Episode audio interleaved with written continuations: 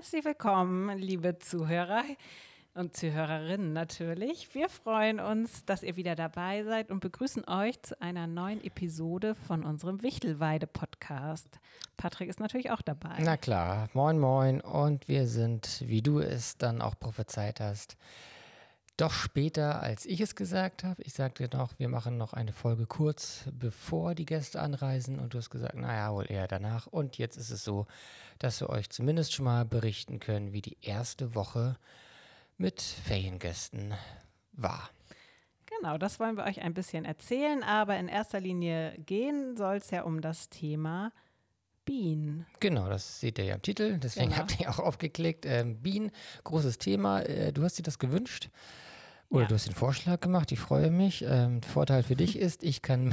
Du kannst quatschen, ich, kann, ich kann vielleicht mal die ein oder andere Frage stellen. Ja, genau. Also Bienen und alles drumherum und hat, äh, also es soll jetzt kein Bienenvortrag werden oder ich will jetzt nicht groß monologisieren, wie ähm, das mit den Bienen funktioniert. Also es soll auch ein bisschen dann um uns und den Hof gehen und was die Bienen damit zu tun haben und was das so mit uns gemacht hat die letzten ja, zwei bis drei Jahre. Ich habe jetzt ja das dritte Jahr die ja, Bienen. Genau. Aber bevor wir damit anfangen, wollen wir, glaube ich, erstmal ganz kurz erzählen, wie die Woche war mit den Feriengästen, wie sich das alles jetzt so eingespielt hat oder auch nicht, was ist jetzt eingetroffen, was ist nicht eingetroffen, wo waren die Schwierigkeiten ja, also bezüglich dieser ganzen ja, Hygienevorschriften, Abstand halten und wie die Gäste das so mitgemacht haben. Da können wir ja vielleicht mal kurz drüber plaudern, oder was meinst du?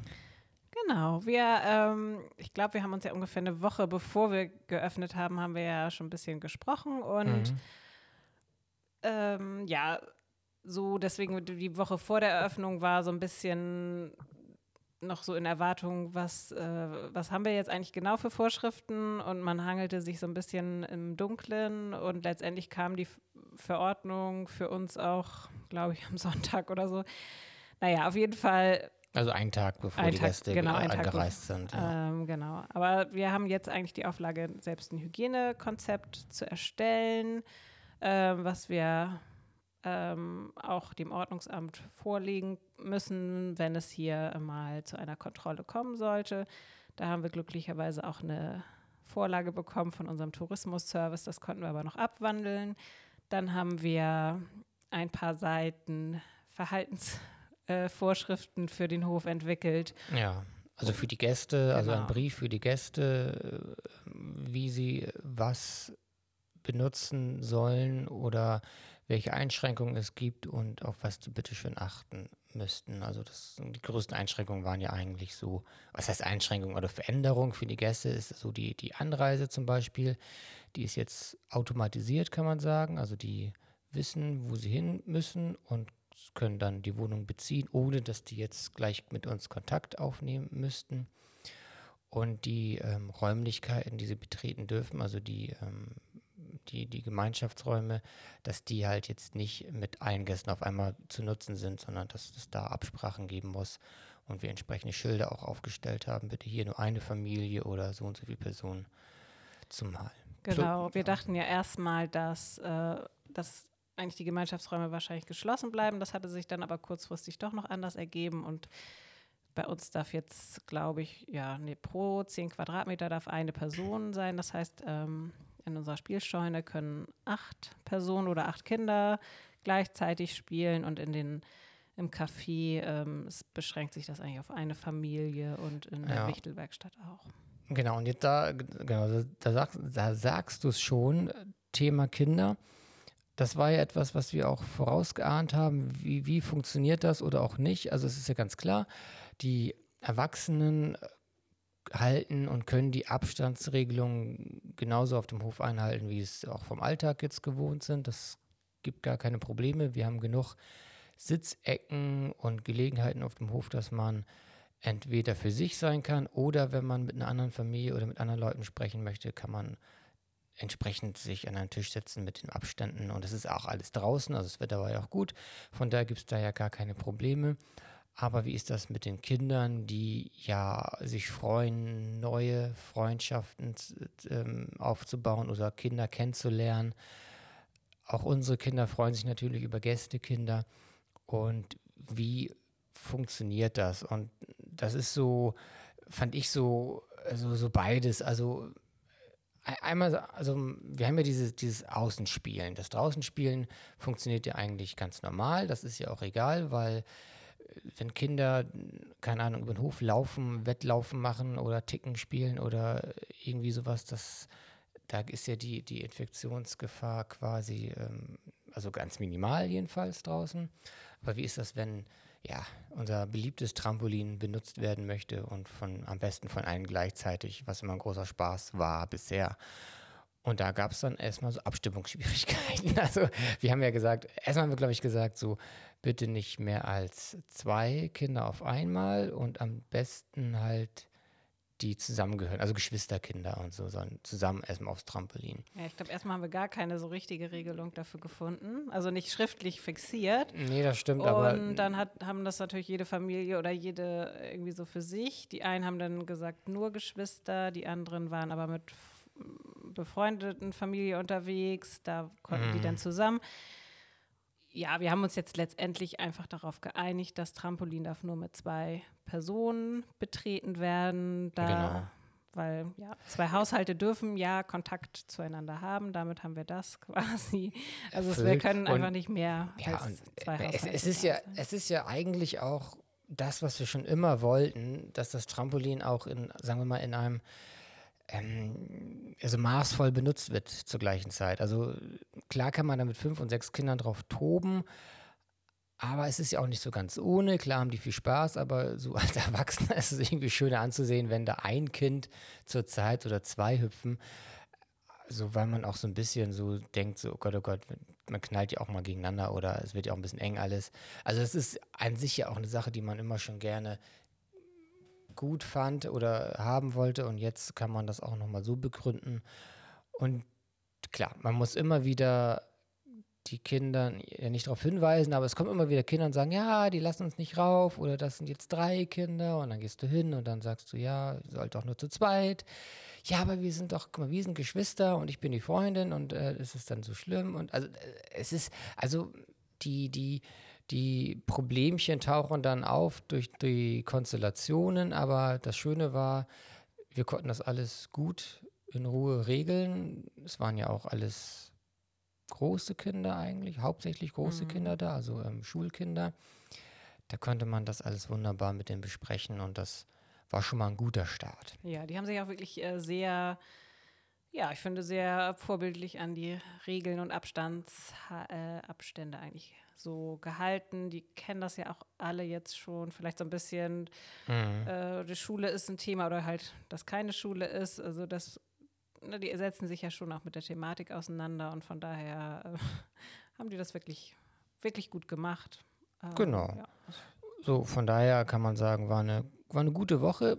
Es waren ja auch ziemlich, waren alle Gäste, waren quasi Stammgäste oder Wiederholungstäter. Fast, ja. ja. also die große, die, die Mehrheit jedenfalls. Und dadurch ähm, war auch so eine Grundentspannung da. Alle kannten sich, man, hat gut miteinander schnacken können.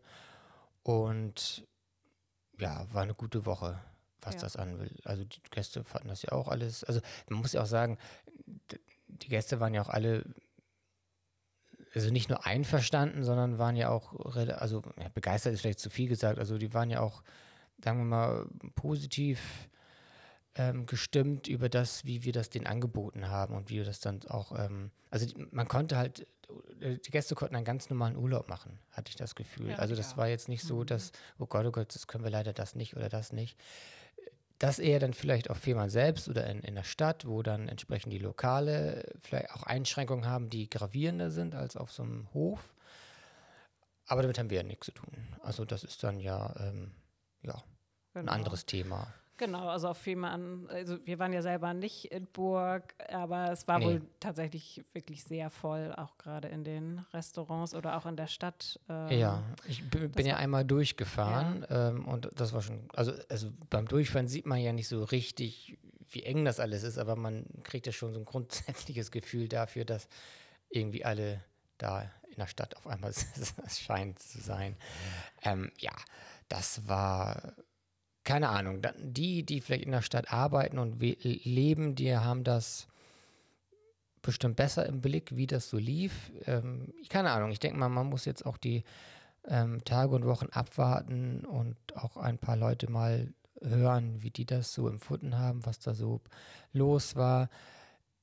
In den Facebook-Gruppen, Fehmarn-Gruppen und so weiter, da wird ja auch immer schnell und laut geschossen und geschrien.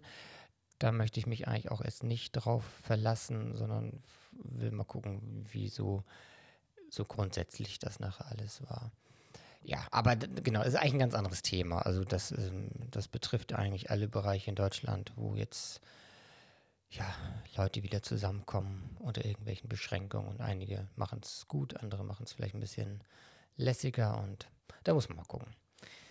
Ja, genau. Ich, vielleicht erzähle ich noch ganz kurz, wie wir das Kinderprogramm jetzt machen. Ja, genau. Wir haben ja normalerweise das Füttern zum Beispiel als Gemeinschaftsaktion, aber das machen wir jetzt hier etwas anders. Genau, ich stelle immer morgens äh, früh einfach schon für alle Gäste äh, je nach äh, Wohnung oder Wohneinheit. Also pro, genau, pro Wohnung. Pro, genau, kriegen sie ein bisschen Gemüse und Obst für die Meerschweinchen und Kaninchen. Dann gibt es Leckerlis für die Ziegen und die Ponys. Und dann auch noch äh, ein bisschen Weizenkörner für die Hühner. Und die können sie, da können sie dann, ab acht steht das da, das frei zur Verfügung, können sie auch füttern, wann sie wollen. Dadurch kommt das auch ja.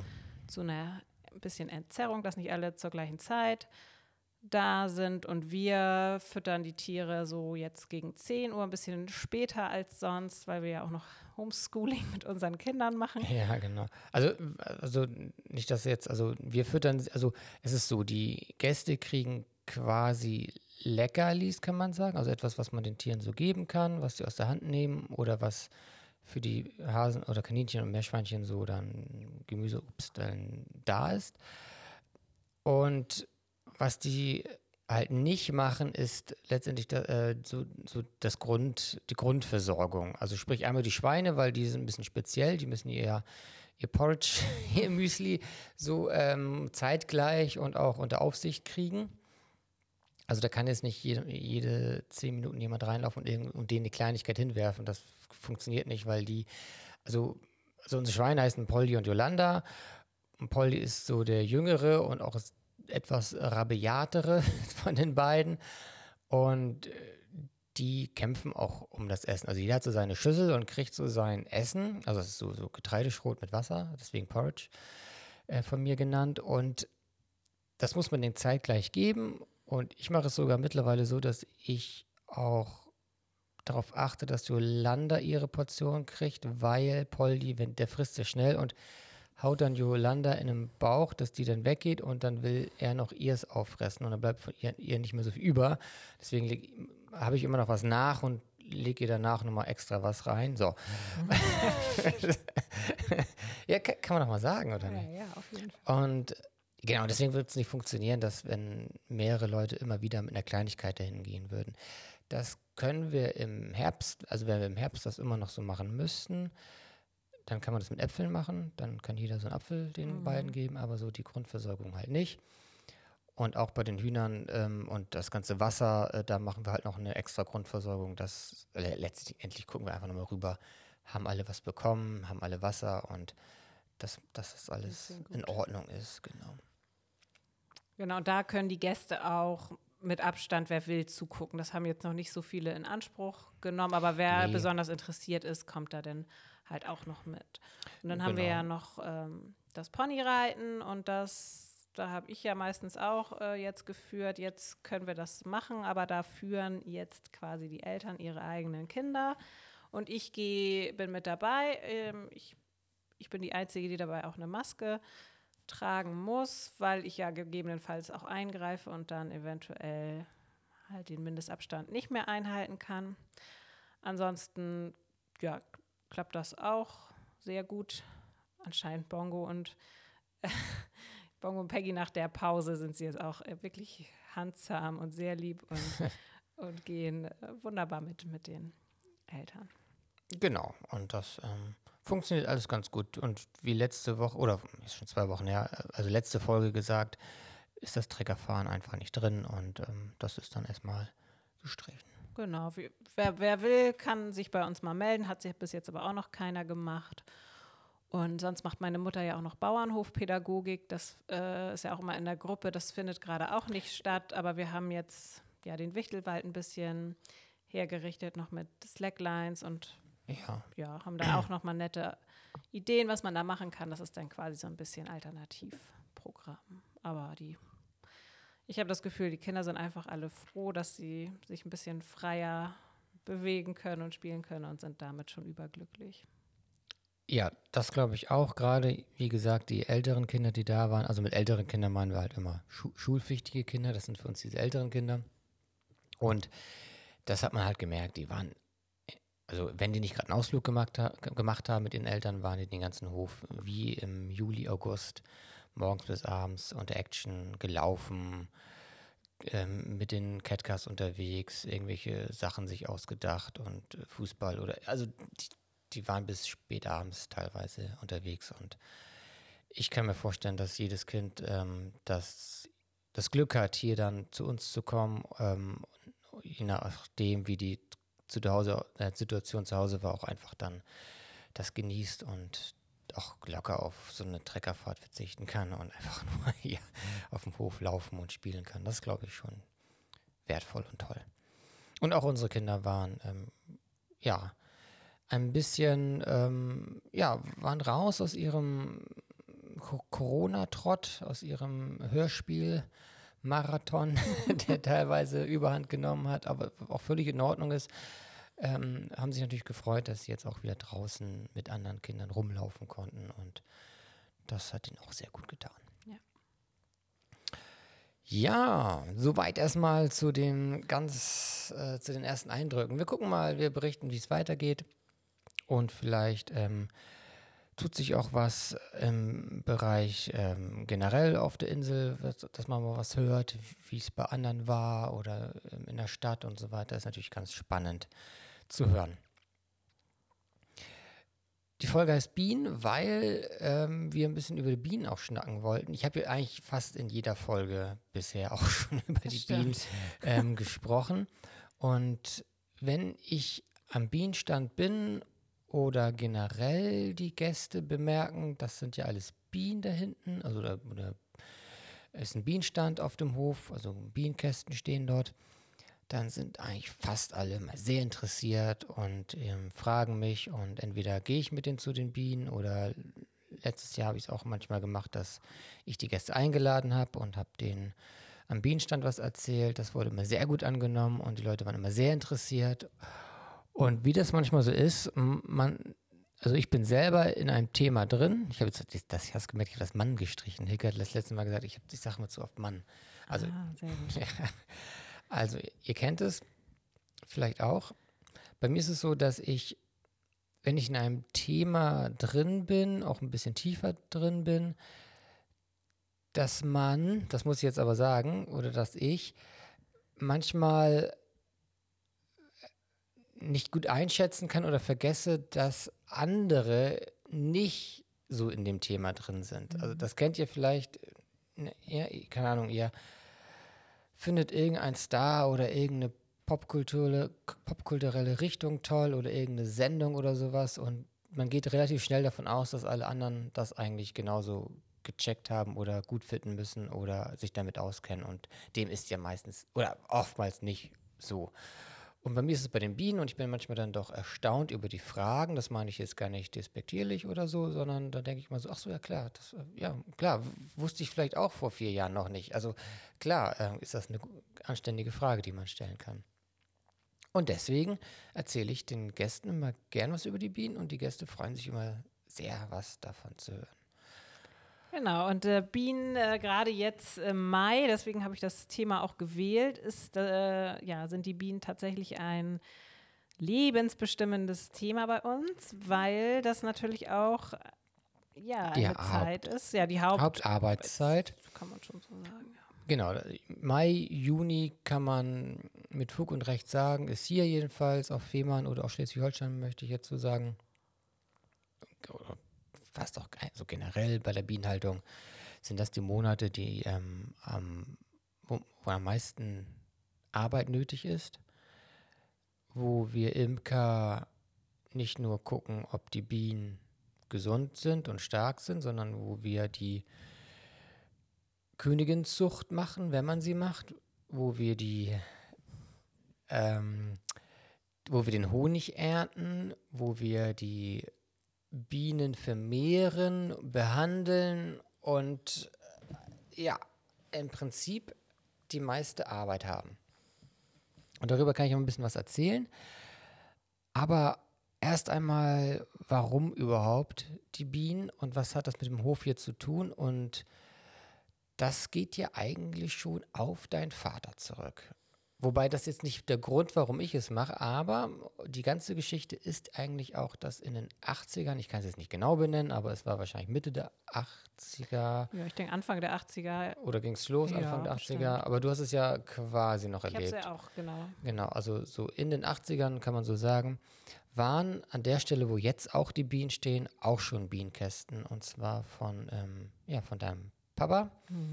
Und der hatte auch schon Bienen und hat Honig gemacht. Und das wusste ich eigentlich bis vor vier Jahren, würde ich, also ich wusste es eigentlich nicht. Das war nie so ein Riesenthema, es war, es war ne? kein Thema eigentlich. Ja. Also es wurde vielleicht mal gesagt, aber es war nie ein Thema. Und ich hatte, genau, und das hat er dann irgendwann aufgehört. Deswegen, wie gesagt, waren 30 Jahre keine Bienen hier auf dem Hof und kein Thema. Und ich war schon immer begeistert von Bienen oder auch von staatenbildenden Insekten. Also, also ich habe so eine Kindheitserinnerung von Tierfilmen oder Fernsehsendungen, die ich gesehen habe über Ameisenstaaten und auch Bienenstaat. Und das fand ich immer sehr, sehr faszinierend. Und das hat wohl immer irgendwie in meinem Kopf geschlummert. Sehr versteckt, sehr tief, weil es war ja auch nie jetzt ein Thema, als wir in Kiel waren oder sonst so, dass man jetzt sagt, jetzt imkert man oder man hatte, oder ich hatte irgendwie auch nie eine Beziehung, zu, eine besondere zu Honig oder irgendwas. Mhm. Aber irgendwie war das drin, tief und äh, hat sich dann in den letzten Jahren so ein bisschen verstärkt. Ich weiß auch gar nicht, ob es da einen Moment gab, aber irgendwie kam das mal so über. Ja, irgendwie wolltest du es dann. Ich glaube, du hast dann ich glaube, du hast in Kiel aufgehört zu arbeiten und dann hattest du ein bisschen mehr, Zeit, Zeit äh, vermeintlich oder wie auch immer. Ja, kann, ja, genau. Bis 2017 habe ich ja noch ähm, an der Uni in Kiel eine Stelle als Wissenschaftler gehabt. Neben der Tätigkeit als, Re Tätigkeit als Redner und war eigentlich ganz gut ausgelastet mit ähm, hier Kinder, auch so ein bisschen Einblicke in den Hof, aber nicht so wirklich, aber noch Arbeit für die Uni plus Selbstständigkeit. Ähm, und als das zu Ende ging mit der ähm, Arbeit an der Uni, ja, das kann sein, dass mhm. da irgendwie so, ach ja, das hat man vielleicht, äh, man ist jetzt die ganze, ich bin jetzt die ganze Zeit auf dem Hof. Oder dass du vielleicht auch einen Bereich auf dem Hof haben wolltest, der so deins ist. Ja, kann sein. Ich, ich, ich krieg's auch nicht mehr genau hin. Es war irgendwie so, dass es, dass das Imkerei und Bienen so auf jeden Fall hast du dir mal Imker-Bücher einfach gewünscht, auch zu Weihnachten dann, zu dem Weihnachten, ne? Ja, genau, dann habe ich eins bekommen und letztendlich war das dann auch ganz klar, okay, dann habe ich das Buch bekommen von den Eltern und dazu durfte ich dann in dieses kleine Fotoalbum äh, blicken, wo ich dann Vater in jungen Jahren, ähm, ja quasi so alt, ja so, äh, so wie so alt wie, also naja, oder jünger war, noch, der, ne? Der war Mitte 20, ne? Oder, oder ja, viel, viel jünger. Ähm, aber jedenfalls äh, in jungen Jahren dann Vater gesehen, wie er dann, also gab es ein paar schöne Bilder, wo, wie er geimpft hat. Und ich habe dann in diesem, ja eigentlich in dem Monat von Weihnachten an das Fest beschlossen und Anfang des Jahres dann auch hier auf Fehmarn den Imkerverein angeschrieben bzw. angerufen beim Vorsitzenden und gesagt, hier, ich möchte gern, äh, wie geht's, wie mache ich's? Der hat mir dann ein paar Tipps gegeben, ein bisschen gesagt, wie es läuft. Bin dann zur Versammlung auch und hatte da die Kontakte und meine ersten beiden Bienenvölker im, im April dann auch schon von einer Imkerin hier aus der Nähe gekauft. Du hattest bis dahin auch nur Bücher gelesen, ne? Du hattest noch keinen Kurs gemacht. Nee, der ne? Kurs kam später. Ich habe ähm, viel, also ich habe viel gelesen, äh, auch viel Internet, habe damit angefangen mit den Völkern und dann parallel mit den beiden Völkern den Imkerkurs in Segeberg gemacht. Also in Bad Segeberg ist die Imkerschule für Schleswig-Holstein und Hamburg. Eine Imkerschule ist ähm, eine Institution, die, ja, das muss man irgendwie mal wissen. Also das ist, war mir vorher auch nicht so ganz klar. Also das ist eine Institution, bei der ganz normale Menschen Kurse belegen können und dort das, die Imkerei lernen, theoretisch muss man sagen, man lernt sie theoretisch in der Theorie und hat dadurch sein, sein Fachwissen oder sein Grundwissen als Hobbyimker. Und die Praxis, die muss man sich selber aneignen, beziehungsweise man sucht sich einen Imker, mit dem man mitgeht oder der einem aushilft. Ich hatte natürlich das Glück, dass dein Vater hier auf dem Hof ist und habe meinen Imkerpaten sozusagen schon da. Und genau, in dieser Imkerschule kann man dann alles Mögliche lernen. Das sind Kurse und äh, ganz tolle Atmosphäre, ganz entspannt, sehr urig und irgendwie auch lustig. Ja, schon schön, dass wir die hier haben in Schleswig-Holstein. Da kann man auch zum Beispiel auch Bienen kriegen oder Königinnen und so weiter. Aber ja, geht jetzt sehr ins Detail. Jedenfalls, genau, habe ich das dann parallel dazu gemacht. Und warum Hobbyimker? Also was, warum ist das so ein Ding, kann man jetzt fragen. Ne? Warum ist das jetzt so ein Ding, eine Imkerschule für Hobbyimker? Also, also so ganz genau kann ich nicht sagen. Über 90 Prozent auf jeden Fall. Ich glaube sogar über 95 Prozent aller Imker in Deutschland sind Hobbyimker. Das heißt, der deutsche Honig, also der Honig, der in Deutschland produziert, wird, und das ist jetzt natürlich sehr verfälschend, aber wird zu 95 Prozent von Hobbyimkern gemacht. Das stimmt natürlich nicht ganz, weil die Berufsimker natürlich, ein Berufsimker macht, Imker macht natürlich viel mehr Honig als ein ähm, ähm, Hobbyimker. Aber einfach nur, dass ihr eine Idee habt, dass ganz, ganz viele Imker in Deutschland Hobbyimker sind und es gibt dann einen ganz kleinen Prozentsatz, der ähm, ja, das sind Berufsimker und machen das beruflich und natürlich auch in großen Mengen mit sehr, sehr vielen Hunderten von Völkern. Während der Hobbyimker im Schnitt, ich glaube, vielleicht so fünf oder sechs Völker, was so der Landesschnitt ist. ist. Okay. Ja, ja, also kann auch drei sein. Also es ist jetzt nicht so hoch. Man hat also, ja so schnell zehn Völker, von daher kann ich das nicht glauben. ja, ja, ja, ja, ja, ist so. Ne? Nee, genau. Um, und es ist jetzt in den letzten Jahren auch mehr geworden. Es gibt wieder mehr Imker in Deutschland, mehr Hobbyimker, aber nicht zwangsläufig mehr Völker. Das heißt, es gibt mehr also Imker, mehr aber es gibt ähm, nicht, also parallel dazu mehr Völker. Ja, ähm, ja, gut, äh, man kann ja so in allen Bereichen jetzt ewig irgendwann. Genau, also nur, dass ihr das schon mal gehört habt, also dieses mit dem Hobby-Imker, das ist ganz interessant. Und das bin ich auch, also Hobby-Imker. Habe das dann gelernt, theoretisch an der Imkerschule plus äh, Eigenstudium ähm, plus die Praxis, die man sich dann aneignet und mit seinem Imkerpaten dann bespricht und ausprobiert. Und was auch sehr praktisch ist, ich bin in einem Imkerverein, das würde ich auch jedem empfehlen. Dort hat man natürlich auch Austausch. Und wenn es ein toller Imkerverein ist, wie auf Fehmarn, wie ich finde, ich finde, wir haben einen sehr schönen, einen sehr ähm, lockeren und sehr ähm, ja, toleranten ähm, Imkerverein, da kann man dann auch Fragen stellen. Tolerant sage ich das, ich kriege es halt ähm, im Internet so mit, da gibt es ja auch Imkerforen und äh, es ist ein beliebtes Sprichwort zu sagen, ähm, also wie bei anderen Bereichen auch, aber bei Imkern ist es auch sehr stark, dass du, wenn du drei Imker hast, hast du auch fünf verschiedene Meinungen. Also das, das ist immer so. Ist egal, welche Frage du stellst in so einem Forum, sage ich jetzt mal, da kriegst du mindestens zwei, drei, vier verschiedene Antworten auf diese Frage, obwohl du denkst, es gibt doch jetzt eigentlich nur die oder die Möglichkeit. Nein, das macht das natürlich auch wirklich äh, spannend. Jetzt hier gerade im ja. Mai ist ja auch so eine Zeit, wo die Völker quasi explodieren, sich stark vermehren und ja, ja auch äh, gerne mal schwärmen. Kannst du gleich dazu erzählen, ja. was das mit dem Schwärmen alles auf sich hat? Aber ja. äh, was ich halt total spannend finde, es gibt halt wirklich äh, bestimmt 10, 20, gefühlt jedenfalls, ähm, Möglichkeiten, mit so einem geschwärmten Bienenvolk umzugehen. Und wir haben jetzt ja auch schon viele Sachen so. durchprobiert.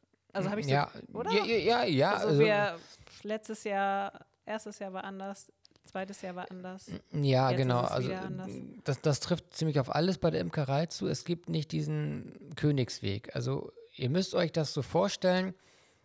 In Deutschland gibt es sehr, sehr viele Imker und äh, es gibt nicht das, die Imkerei an sich. Also es fängt schon damit an, mit welcher Betriebsweise arbeitet man. Betriebsweise, also es bedeutet, welche Behausung nutze ich für die Biene. Nämlich ein, also Beute, mit Beu, also als Beute bezeichnet man den, den Bienenkasten, dort wo das Bienenvolk drin lebt. Nehme ich zum Beispiel eine Holzbeute, die aus Holz gemacht ist. Und dann, wenn ja, welches Format? Natürlich gibt es ganz in Deutschland, Deutschland ist wieder herausragend in, bei dem Thema. Während andere Länder sich ziemlich auf ein Format geeinigt haben, gibt es in Deutschland zig verschiedene Formate, die dann auch genutzt werden. Das, die heißen dann so wie Deutsch Normalmaß 1.0 oder Deutsch Normalmaß 1.5 oder es gibt Dadant oder es gibt Zander oder es gibt das und das und das und das dann noch in US und wie auch immer. Das heißt, es gibt so ein, ähm, ein Maß, wie groß so eine Wabe, so ein, ein, ein Rähmchen, also ein Rahmen, in der die Wabe drin ist, ist. Und die wird wiederum in, ein, in einen Kasten gehängt. Und der hat natürlich auch eine entsprechende Größe und das kann Holz sein und dann kann es aber auch ähm, ein Hartstyropor sein, wie wir das jetzt hier in Norddeutschland viel benutzen. Und da entfachen sich dann auch Glaubenskriege. Die Imkerei, die sind da sehr, können da sehr, sind nicht, sind, können sehr ideologisch sein, sehr auf, äh, auf Recht pochend sein. Gut, da soll man sich jetzt aber gar nicht dran stören. Ich wollte nur sagen, es gibt verschiedene Art und Weisen, wie man ein Bienenvolk halten kann. Dann gibt es auch neben diesen Kästen, die man vielleicht schon mal so gesehen hat, auch sogenannte ähm, Einraumbeuten oder die Bienenkiste hat man vielleicht schon mal gehört oder Klotzbeuten, das sind dann so diese richtigen ähm, Baumstämme, manchmal auch schön verziert, in dem ein Bienenvolk lebt. Genau, es gibt groß und klein und alles Mögliche. Und da muss man erstmal, wenn man anfängt als Imker, guckt man ja, wie will ich das eigentlich machen? Und der beste Tipp ist eigentlich, ja, wie machen das die Imker vor Ort? Dann kann man nämlich, wenn man das gleiche Maß und die gleiche, das gleiche System benutzt wie alle Imker um einen herum, kann man auch gut ein Volk mal übernehmen oder kaufen oder wie auch immer. Also ihr merkt schon, das ist ein weites, kann ein weites Feld sein. Es ist auch sehr interessant. Und die Besonderheit habe ich schon genannt, hier in Norddeutschland wird zu, äh, wird zu einem Großteil mit dieser sogenannten Segeberger Beute gearbeitet. Ich hoffe, ich langweile euch jetzt nicht mit diesem ganzen Fachgequatsche. Aber die Segeberger Beute, äh, das ist diese aus ähm, Schaum, äh, nicht Schaumstoff, sondern aus so einem Hartstyropor. Und das ist schon sinnvoll. Wir sind zwar im Biohof und wir haben auch ein Faible für ähm, das Biologische und das Ökologische. Aber das war erstmal das, was hier die Kollegen drumherum viel nutzen. Und es ist auch das, was dein Vater benutzt hat. Und wir haben noch diese ganzen, also nicht alle, aber einige von diesen alten Beuten noch wieder ähm, fit machen können, beziehungsweise hervorgeholt. Und die haben eine gute Isolation. Und wir haben hier ein recht, gerade auf der Insel, ein recht kühles, feuchtes, windiges Klima und da. Im Winter natürlich nur. ja, oder also es geht auch um, den, um das Frühjahr. Der Raps blüht ja im Mai, oh, es geht ja im Mai los. Und da, wenn der Raps blüht, müssen die Bienenvölker kräftig sein, stark sein und ähm, unterwegs sein. Und die brauchen halt ein bisschen. Und wenn die nicht eine Beute haben, in der sie es auch wa gut warm halten können, in der sie sich früh entwickeln können. Also die Bienenrasse spielt auch eine Rolle, aber dann kann man nicht gut im Raps was rausholen. Also das sind so diese ganzen Sachen, die man überlegen kann und so weiter.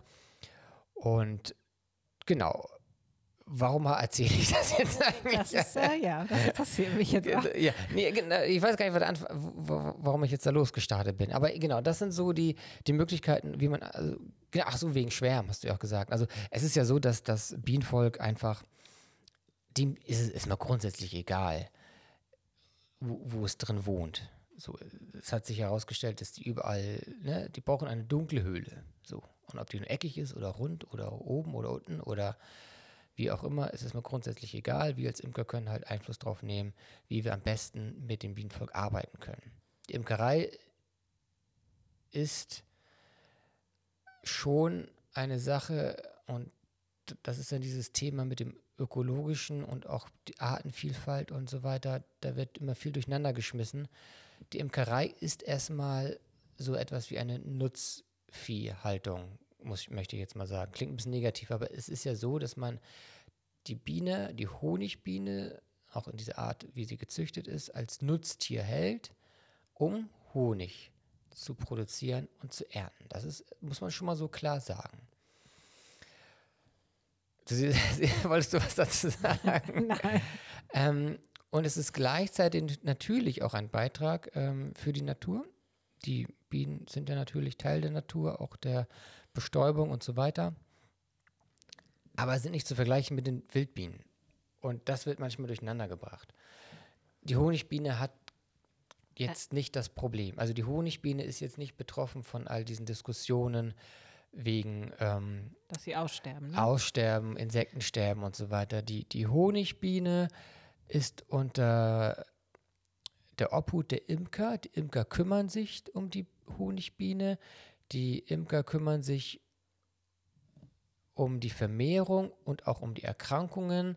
Und auch wenn diese Milbe, habt ihr vielleicht schon mal gehört, Varroa-Milbe ein Problem ist, das wurde vor 40, 50 Jahren hier in Europa eingeschleppt, die ist zwar ein Problem und die ist auch dafür zuständig, dass hauptsächlich Bienen, Bienenvölker sterben.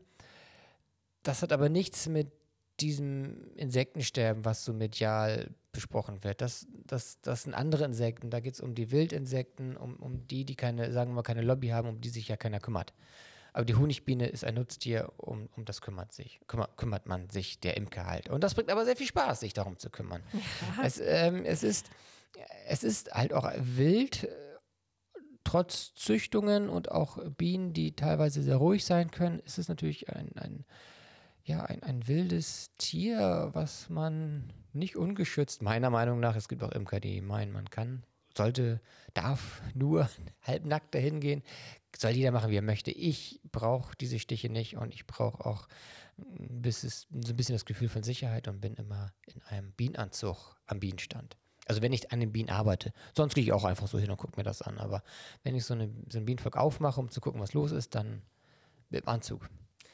Ja, auf jeden Fall. Du, ähm, also ich ich bin auch naja, nicht allergisch, nicht, aber ich reagiere schon ziemlich doll auf die Stiche und deshalb. Ja, du hattest ja letztes Jahr einen Stich ins Gesicht. Ja, fast am Auge und da sah ich. Also das sah echt gruselig aus. Ja, fett angeschwollen. Ich, ja. Quasi entstellt. Ja. Also das muss ich jetzt nicht nee, so oft haben, deshalb, nicht, ne. äh, wenn ich merke, eine eine Biene, das, wie heißen die Bienen noch? Die Wächterbienen oder? Ja, Wächterbienen. Wächter also, also Aufpasserbienen. Die, ja, genau, also die, ja genau, also es gibt auch so, ich, also die, das sind ja die, die am Bienenstock vorne stehen und gucken, wer so reinkommt. Das sind die Wächterbienen. Ach, das und die. Es, es gibt noch so, ich weiß nicht, ob das Spurbienen sind, es gibt noch so spezielle Bienen, die so, die einen sehr schnell auf den Kicker haben. Also, genau. du also ich gehe da hin genau. und ich merke das sofort, eine Biene ja surrt um mich rum und dann gehe ich auch weg und ich muss auch wirklich weit weggehen, bevor die mich in Ruhe lässt, weil die sehen es dann echt auf einen ab und, und ja, finden ja, das, das nicht so, so, witzig und äh, von so einer wurde ich halt auch schon mal gestochen. Deshalb ja, bin ich da genau. ein bisschen vorsichtig.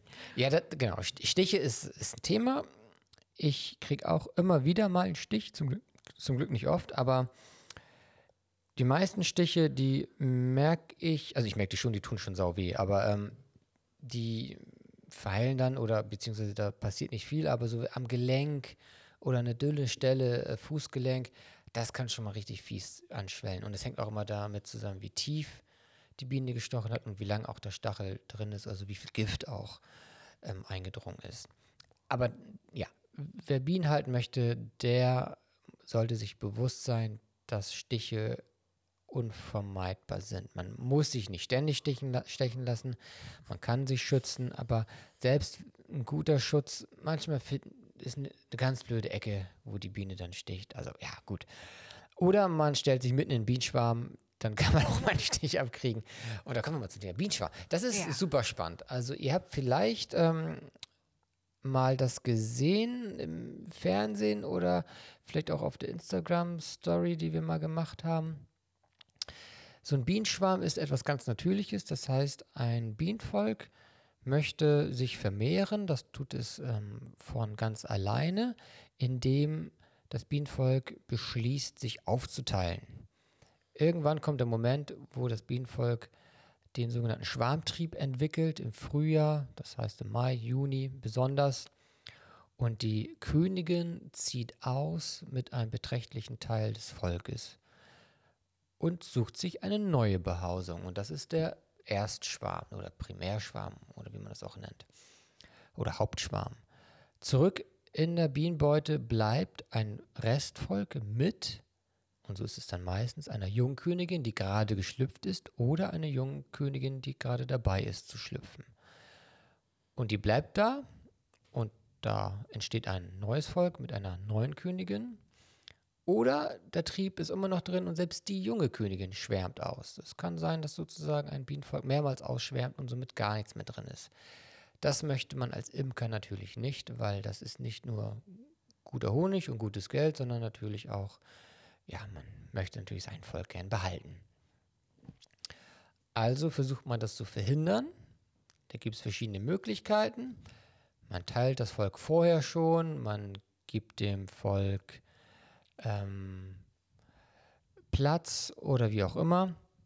Oder man fängt den Schwarm ein, wenn er dann abgegangen ist, wenn diese Maßnahmen nicht geholfen haben. Und wir haben das Glück, dass wir erstens dort leben, wo unser Bienenstand ist.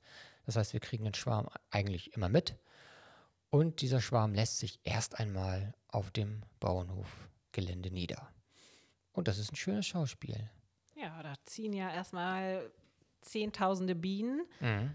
Innerhalb von einer Minute quasi aus dem Locker, ja. Bienen, ähm, aus der Bienenbeute aus. Es ist dann ein riesiges Gesumme, man hört es. Es ist eine, eine graue Wolke, die man sehen kann. Es ist sehr laut und dann kann man gucken, wo lässt sich dieser Schwarm nieder. Da, wo die Königin dann ja. Also die Königin zieht ja mit aus und wo die sich dann äh, quasi niederlässt, da sammeln sich dann auch genau. alle anderen Bienen drumherum. Genau, und bilden eine Bienentraube. Und diese Bienentraube, die gilt es dann wieder einzufangen. Das geht eigentlich sehr einfach. Je nachdem, wo sie hängt, wenn sie nicht zu hoch hängt oder so weiter, dann kann man einfach diese Bienentraube mit Wasser besprühen, sodass die Bienen erstmal nicht gleich losfliegen und schüttet mit einem kräftigen Ruck diese Bienen in einen Eimer oder direkt in eine Bienenbeute, macht den Deckel drauf und dann ist dieser Schwarm wieder in einer Behausung und kann wieder als Bienenvolk weiterleben. Ähm, genau, das, das ist so das Grundprinzip. Eigentlich keine große Sache, aber wenn man das noch nie gemacht hat, dann ist es ziemlich aufregend. Wir, wir haben letztes Jahr viele Schwärme gehabt, dieses Jahr auch schon welche. Also ich habe das noch nicht so richtig im Griff mit dem Verhindern des, des Schwärmens, aber einen, einen, Schwarm zu fangen, das, das kann, ich, kann, kann ich schon ganz gut. ganz gut. Und es bringt auch Spaß. Es ist wirklich ein, ein Naturschauspiel und auch irgendwie total schön, sowas anzusehen. Also es ist, ist auch nicht bedrohlich. Also, also finde find ich jetzt. Nee, die sind also, ja damit sich beschäftigt. Genau, es ist jetzt nicht so wie so im Horrorfilm, wo du denkst, oh Gott, 30.000 Bienen schwören jetzt und greifen einen an. Das machen die gar nicht. Also das, man kann auch ohne Schutz an diesem Bienenschwarm stehen. Das ist jetzt nicht problematisch. Wenn man den einfängt, sollte man schon was tragen. Dann gibt es schon ein großes Gewusel. Ja, und dann kann man dieses Bienenvolk wieder hinstellen und weiter damit arbeiten. Das ist eigentlich ähm, sehr spannend und somit können aus zwei oder vier Völkern schnell zehn werden. Das stimmt, ja. Genau, letztes Jahr hatten wir auch, glaube ich, schon so zehn, zehn, elf Völker. Mhm. Aber es war ja auch ganz gut, weil dann war ja über den Winter wieder ein bisschen Schwund, sind ein genau, paar gestorben. Es sind Bienenvölker gestorben, wahrscheinlich an dieser Varroa-Geschichte, würde ich jetzt mal behaupten.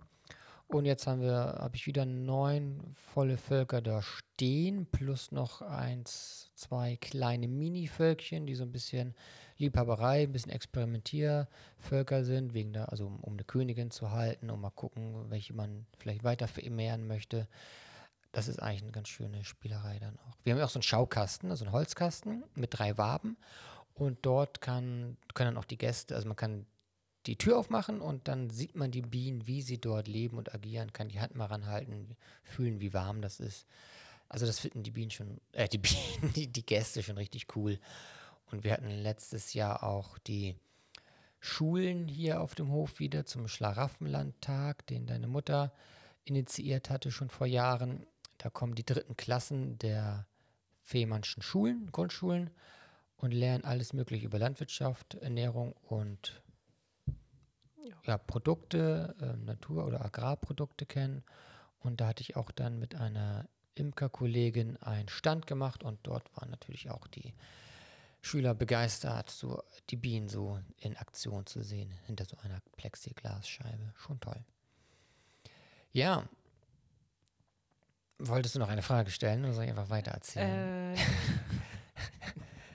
nee, ich wollte also, jetzt, oder ich weiß nicht wie. Nee, nee, nee, ah, nee wir können auch. Nee, das ist also das, ah, das, ist so ein weites Feld und ich kann so viel darüber erzählen, weil es ja. wirklich toll ist und wir haben das ganze Thema Honig noch gar nicht angesprochen, aber es ist so. Das, ach so, Honig. Also. Ihr müsst euch nochmal durch eine Folge Honig quälen. Ja. Nee, aber genau, aber klar, es gibt Honig und äh, den.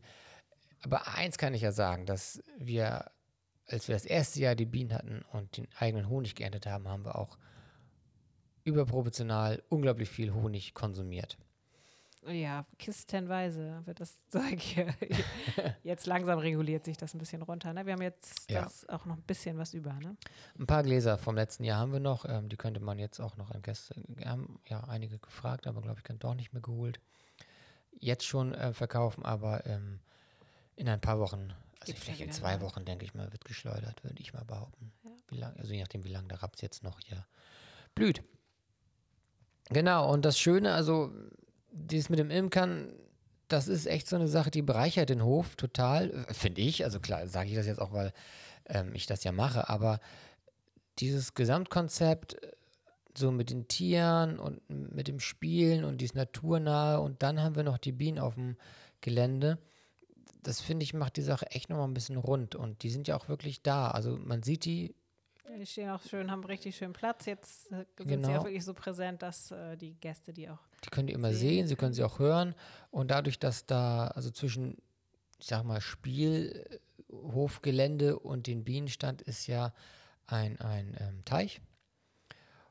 Ähm, und das ist so eine natürliche Barriere, wo dann auch gleich hochfliegen, die Bienen. Also das ist jetzt nicht so, dass äh, die Bienen jetzt irgendwie, also die, die sind auch, die fliegen ja nicht auf den Hof, also die fliegen auf die Blüten also da muss man jetzt keine Bedenken haben oder Angst haben, dass jetzt diese Bienen irgendwie auf die Gäste gehen. Also das haben wir auch noch nie gehabt. Nee, mehr Stiche haben wir, glaube ich, auch nicht. Also, Nö, also so. so ein normaler, klassischer Bienenstich entsteht ja dadurch, dass man barfuß über die Wiese läuft und leider auf eine Biene tritt. Das ist ja so der Klassiker. Also sonst ähm, hat eine Biene ja auch so nichts, kein Interesse am Menschen. Ja, genau, das äh, finde ich äh, ist nochmal ganz schön. Das bereichert den Hof und die Gäste finden es super. Wir finden es irgendwie super. Klar, es ist jetzt ein bisschen viel Arbeit auch, aber. Ja, ist jetzt hauptsächlich okay. so.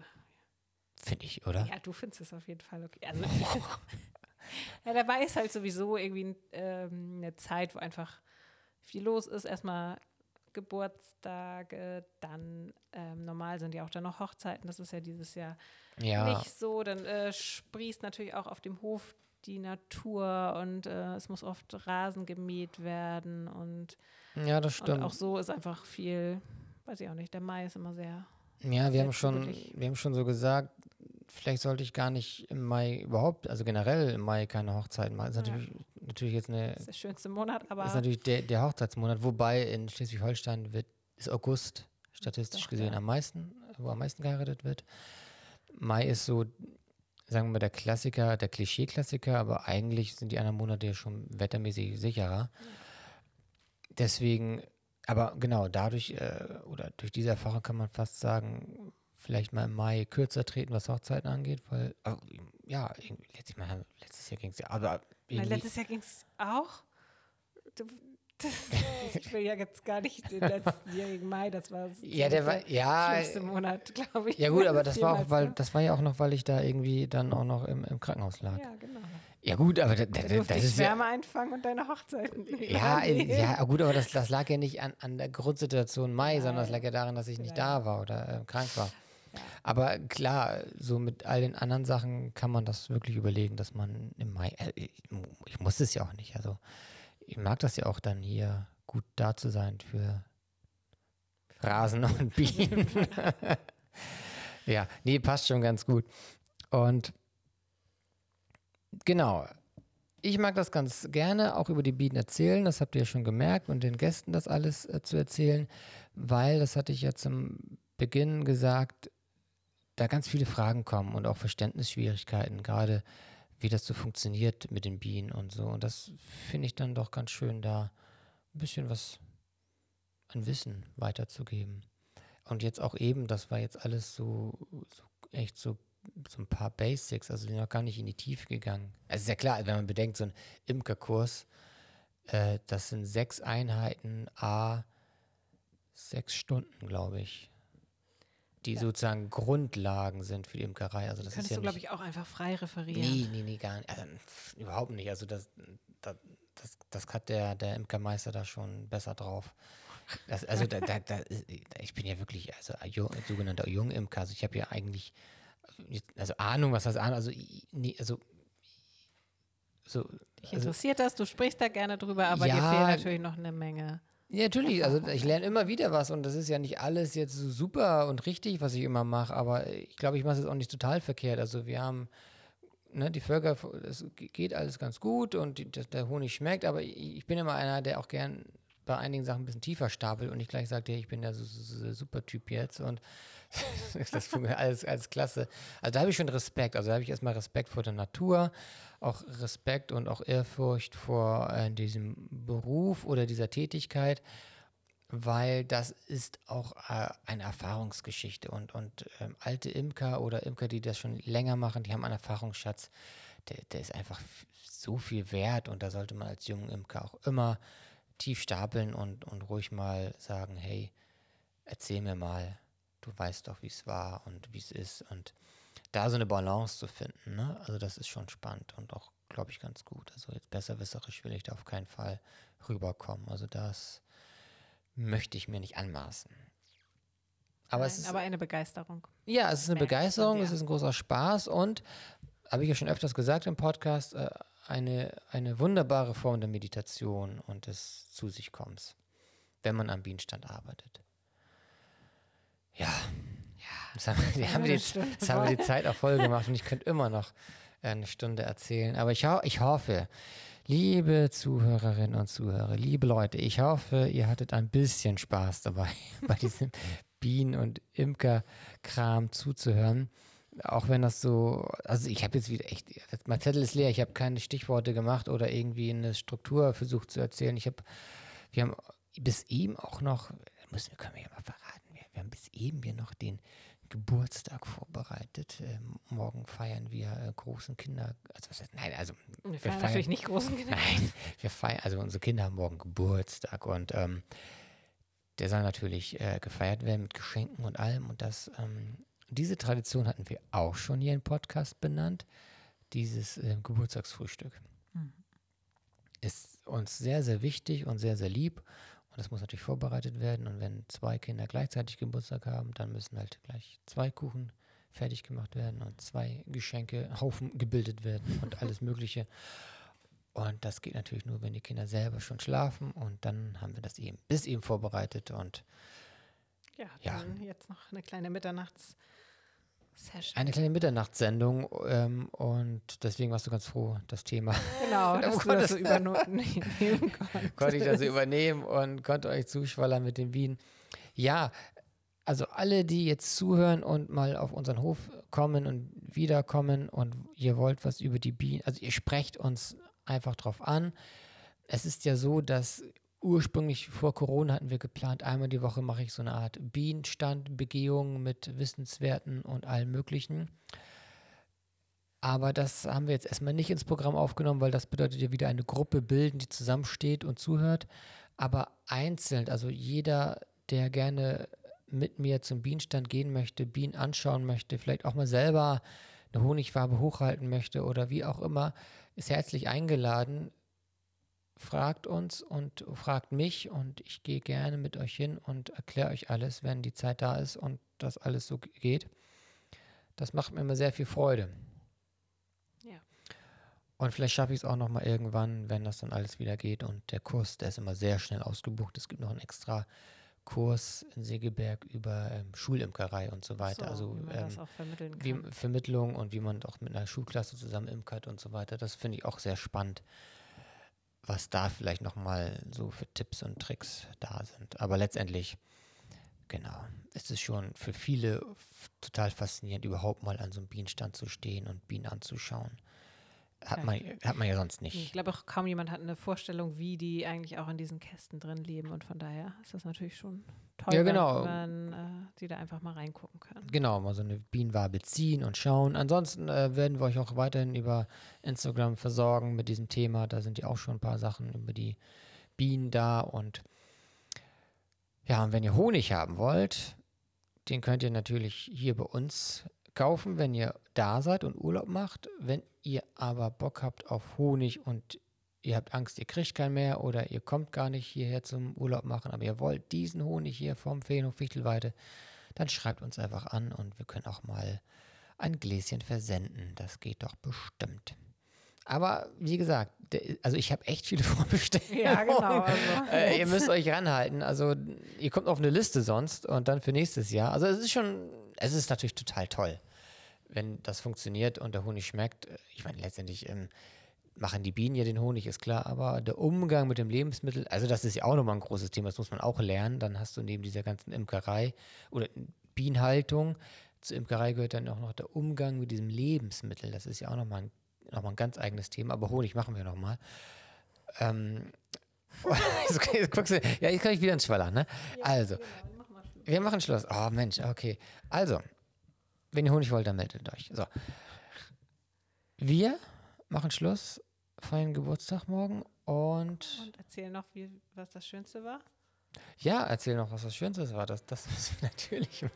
Habe ich schon fast vergessen, dass das hier auch noch kommt. Möchtest du anfangen? Ja, genau. Also ich fand natürlich diese Woche einfach total schön, dass wieder Leben auf dem Hof war. Und wir hatten einen ganz besonders schönen Abend. Da haben Gäste, da, waren noch ein paar befreundete Familien, die haben zusammen gegrillt, aber tatsächlich sich auch so hingesetzt, dass alle Abstand voneinander halten. Und wir haben ja jetzt diesen schönen Platz bei der Holzterrasse, wo gegrillt werden kann. Und dann haben wir auch noch diesen Lagerfeuerplatz. Da haben wir ein Feuer gemacht und Stockbrot gemacht. Und wir konnten uns auch immer mal so austauschen. Dann hat sich immer mal jemand dazugesetzt. Also es war, das fand ich so schön, dass es einfach funktioniert, auch in Corona-Zeiten, dieses Miteinander, dieses zusammen erleben, sich trotzdem nicht auf die Pelle rücken, aber einfach gemeinsam eine schöne Zeit zu haben. Ja. Ja, sehr schön. Ich habe auch äh, mir überlegt, welches äh, Ereignis oder welcher Moment besonders schön war. Und das ist jetzt echt, also so eine Sache, das, das passt jetzt irgendwie so. Also, also. es gibt ja Dinge, die sollte man vielleicht in den Wintermonaten gut machen. Da passen sie sehr gut rein. Und dann macht man Dinge aus irgendwelchen Gründen dann auf einmal, wo- wo es gar nicht richtig passt. Ja. Und es war so, oder es ist so, also, unser Sohn hat eine Menge Lego und auch schon eine Menge Lego-Sets geschenkt bekommen. Und das auch schon in einem Alter, in dem es Spaß bringt, diese ganzen Sets wieder auseinander zu reißen. So, nun kommt er in ein Alter, wo er die Lego-Sets nicht mehr auseinanderreißt. Besitzt jetzt Sets, die stehen schön und mit denen spielt er auch ganz wunderbar. Also ist kein Vitrinensteller, sondern spielt ganz wunderbar. Und ganz viel Lego bergeweise ist auseinandergefriemelt. Und irgendwie kamen wir dann und hatten Lust, also nicht du, sondern ich war erstmal, also, du- also Wir Jungs. spät, du, ja, wir Jungs hatten dann Lust, aber lass doch nochmal irgendein Set aufbauen. Und dann haben wir angefangen, in diesen Kisten zu wühlen und es hat nicht funktioniert. Also haben wir diese ganzen Kisten im Wohnzimmer ausgeleert und diesen Haufen Lego gebildet und angefangen, diesen einen Flitzer zu bauen. Und dann bist du dazu gekommen und dein Bruder ist noch dazu gekommen und dann haben wir angefangen, auch noch die Steine zu sortieren. Also, also kann man grob einschätzen, also ich schätze mal, das sind schon um die 10.000 Lego-Steine, würde ich sagen, Bestimmt. die man dann sortiert. Es gibt ja verschiedene Möglichkeiten zu sortieren, aber wir haben sie nach. Ist auch egal. Wir haben sie nach Größe sortiert. Wir haben sie nach Größe sortiert. Der Jedenfalls haben wir, genau, fertig. wir sind auch noch nicht fertig damit, aber wir haben schon mal den ersten Flitzer gebaut. Das war ziemlich aufregend und hat auch lange gedauert. Und das sollte man natürlich eigentlich nicht im Mai machen, das sollte man im November beginnen. Oder einfach, wenn äh, so eine Corona-Zeit beginnt und nicht, wenn sie zu Ende geht. Für Ver uns zu vermeintlich Ende geht, zu ne? Ende geht. Also, Also für uns jetzt. äh, Arbeitstechnisch. arbeitstechnisch so. zu Ende geht, genau. Also jedenfalls, aber genau, war auch mal ein positives Erlebnis, weil dann abends da zu sitzen und zu stehen und diese Teile zusammen zu sammeln und dann diesen Flitzer zu bauen und der Rücken tut dann irgendwann schon weh und irgendwie kann man aber nicht aufhören. Das Ja, hast du ja auch gemerkt. Sucht. Es ist eine Sucht, du sortierst und dann ist es Man zehn. sucht diese Teile und ich, also ich finde das auch total super. Das ist das Du Schöne, ja. Einfach, ja, also ich weiß auch nicht, ich kann einfach da nicht aufhören, Zweiersteine zu suchen. Genau, und dann, dann baut man und dann suchst du wieder eine Viertelstunde und findest nicht den richtigen Stein und dann findest du ihn doch wieder und dann machst du wieder eine Viertelstunde länger und dann wieder eine Viertelstunde länger und dann ist es nachher zwölf und eins und ach, es war herrlich. Es ist meditativ, es ist Kindheit, es ist ein großer Spaß und Frustration und Erfolgserlebnisse wechseln sich ab und man ist danach völlig gerädert, aber auch irgendwie glücklich und es war irgendwie schön. Und es ist weiterhin schön, weil immer noch um Eine die Menge. 3000 Teile auf dem Boden liegen und noch nicht sortiert sind oder noch mehr Teile. Aber wir kommen der Sache schon etwas näher. Ja. So, Und es ist nicht so, dass es morgen keine Lego-Sets gibt. naja, egal. ja, die So. werden ja hoffentlich auch zusammenbleiben erstmal. Wir gucken mal. Gut, wir wünschen euch eine gute Zeit. Ja. Bleibt gesund. Genau. Macht's euch schön. Genießt die kleinen Freiheiten, die inzwischen so nach und nach dazukommen. Und ja, wir freuen uns natürlich, wenn ihr wieder reinhört bei uns. Genau, bis zum nächsten Mal und wir werden uns ein schönes Thema aussuchen und berichten, wie es bei uns so aussieht. Bis dahin, alles Gute, bleibt gesund. Ciao.